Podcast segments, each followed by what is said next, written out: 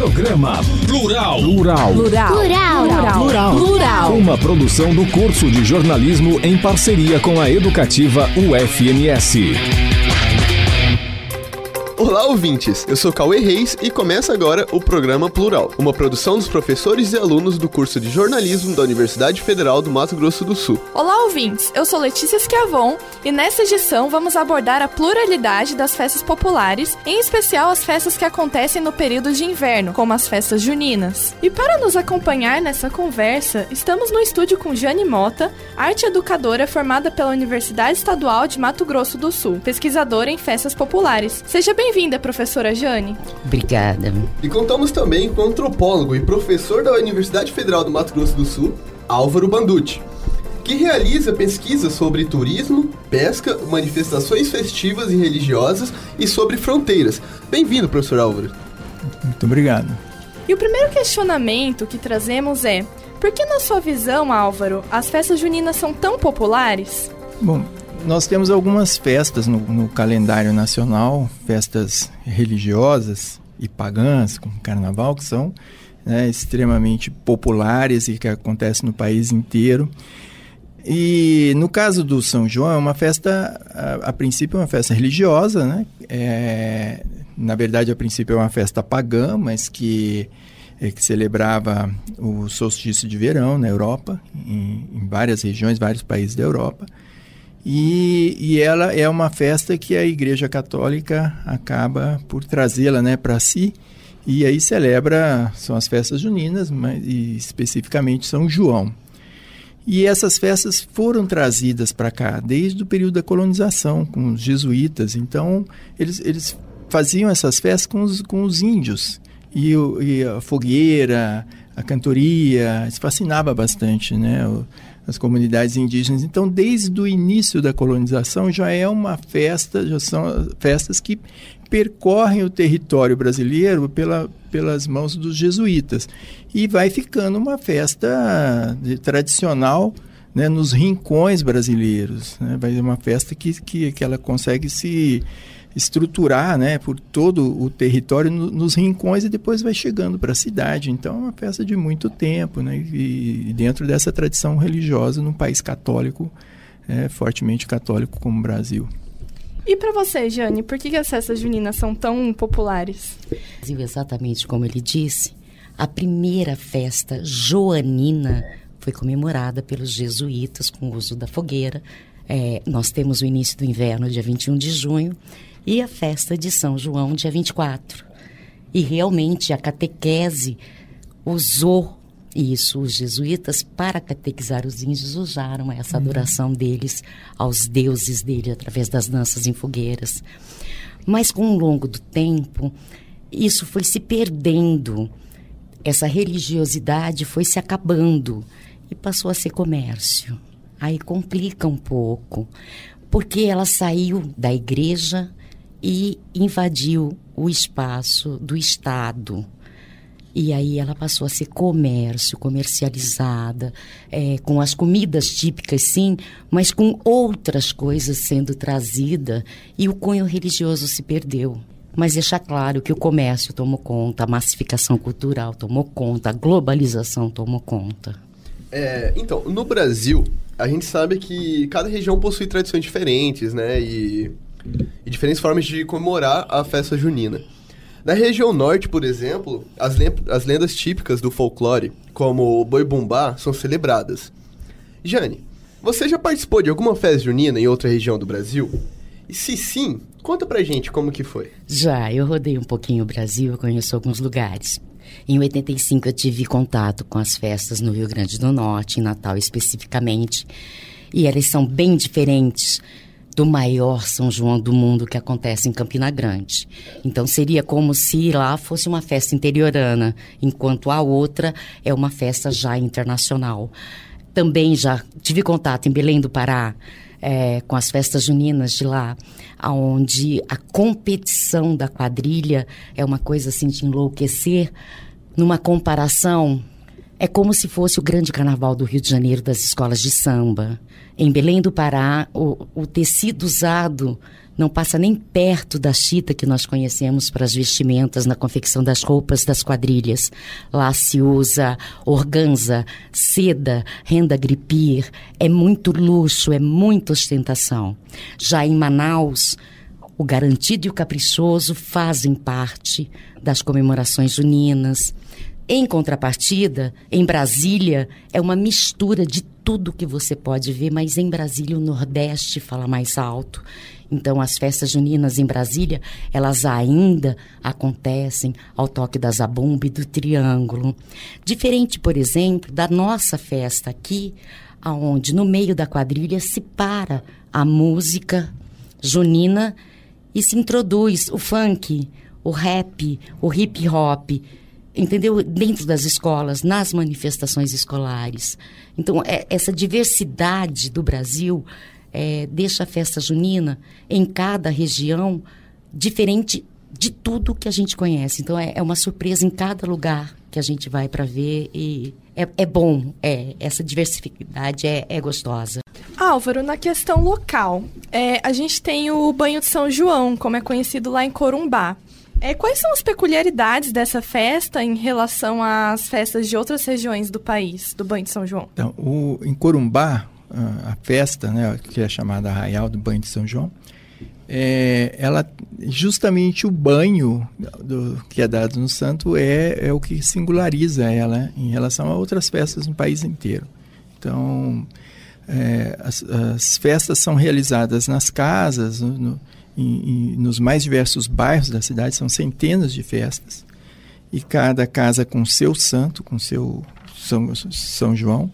É, e dessas casas, o santo é, é, cultuado nas casas, você tem novena nas casas, você tem a festa na casa.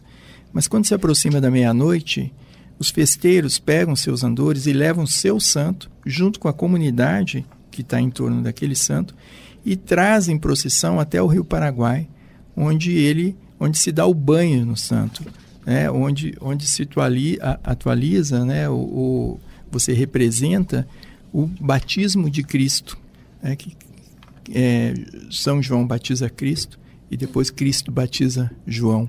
Então é esse ritual do batismo, da purificação da, da imagem do santo. Então é uma grande festa, é uma, uma festa que acontece nas casas particulares, com a comunidade do, dos bairros e parentes, que depois vai confluindo para uma grande festa pública na ladeira, eh, na descida para o, para o porto na cidade de Corumbá. E são recebidas com, com a bandinha da cidade e tradicionalmente tem a ladainha do São João, então, que, que canta aquela, né, aquela ladainha do se São João soubesse que hoje era seu dia. Então, vai, as pessoas vão cantando e de, dali a pouco é, é a, a, acaba a ladainha e entra uma espécie de um frevo. É, é quase que a mesma ladainha, mas num, num, ritmo bastante acelerado e aquilo vira um carnaval. E os andores se encontram, se cumprimentam e as pessoas pulam, é muita alegria. E essa alegria não tira o caráter devocional não tira o caráter da fé. Elas têm a ver totalmente com a fé que as pessoas têm no seu santo. E, Álvaro, a, voltando para as festas de Corumbá, elas têm elementos de religiões de matriz africana também? É, excelente essa pergunta, porque ela, ela vai remeter a outra, outro aspecto que singulariza a festa de Corumbá. E vocês sabem que o São João Batista, ele na, nas religiões afro-brasileiras, ele é considerado o orixá Xangô. Né? Então, é, no dia de São João, o São, São João é o Xangô. Então, no dia de São João, os terreiros de Corumbá, e Corumbá tem cadastrados aproximadamente 400 terreiros, muito provavelmente muito mais do que isso. É, os terreiros eles promovem a festa para Xangô e levam Xangô para, para ser batizado no rio. E isso é, é de uma beleza é, é, assim indescritível, porque você tem toda uma mistura. Você tem os terreiros de, de Umbanda em que no dia de manhã cedo, no dia da festa de São João, os andores são levados para a igreja católica E lá eles são benzidos pelo padre com água benta. À noite, esses, esses mesmos andores são reverenciados e são recebidos pelos, pelos filhos de santo. E o preto velho vem reverencia o, o, o andor onde está São João Xangô e reverencia Xangô. E aí eles são levados para o porto. Às vezes como São João, às vezes como Xangô, mas sempre como os dois, né? Mas é, dependendo do, do terreiro, eles podem chegar e fazer um ritual muito mais próximo de um ritual afro-brasileiro do que católico. Inclusive, há é, pessoas que dizem que a festa de São João, o banho de São João, na cidade de Corumbá, ele só permaneceu vivo por causa dos terreiros que levaram Xangô, levavam Xangô para tomar banho no rio. E, e aí existem, você percebe hoje, né, é, a gente tem, tem um trabalho que a gente desenvolve há alguns anos com São João de Corumbá, e você percebe na ladeira que os, os andores que, que vêm dos terreiros né, de, de matriz afro-brasileira, eles têm muitos seguidores. Eles são, são, são andores que chegam sempre. Eles podem não chegar com, com um público grande, mas ele vai agregando público na ladeira. Para os católicos, a festa recorda Santo Antônio, São João e São Pedro. Mas na sua origem, as festas juninas herdaram tradições pagãs. Jânia, você pode falar pra gente um pouquinho sobre essa, essa perspectiva, assim? Do ponto de vista da dança contemporânea, surgida lá nos primórdios através dos, dos ditirambos, que são procissões com canto, dança e música, exatamente do mesmo local de fala de onde surgiu o primeiro ator, Tespes, num ditirambo numa dionisíaca, ou seja, o culto e o agradecimento à, à natureza, às forças da natureza, à, à colheita, no nosso caso, do milho, está totalmente ligado, ok? Então, existe sim no Brasil de Norte a sua colheita do milho em junho. As festas nossas, pautadas a partir do milho, lá atrás, nos primórdios, eram apenas regadas a comidas de milho. Hoje já se tornou Brasil afora, todos comem de tudo, de todas as regiões, numa festa junina. Então, esse comércio generalizado que eu disse no início se faz presente também aqui. Partindo de uma festa pagã, tendo sim a essência católica, sempre para os mais antigos, que ainda passam de pai para filho essa cultura em algumas, alguns casos, mas abarcando todas as outras religiões para o festejo, que não deixa de ter um, um cunho religioso e profano, então aberto a todos. Agora, aqui em Campo Grande, nas escolas onde as festas acontecem, ela é toda pautada com a nossa polca paraguaia, com a nossa chipa, com é, a sopa paraguaia, a saltenha boliviana, o churrasco gaúcho e, e por aí vai. Ou seja, é uma fonte de agregar, de socializar, independente do cunho religioso que ela carrega também, tá?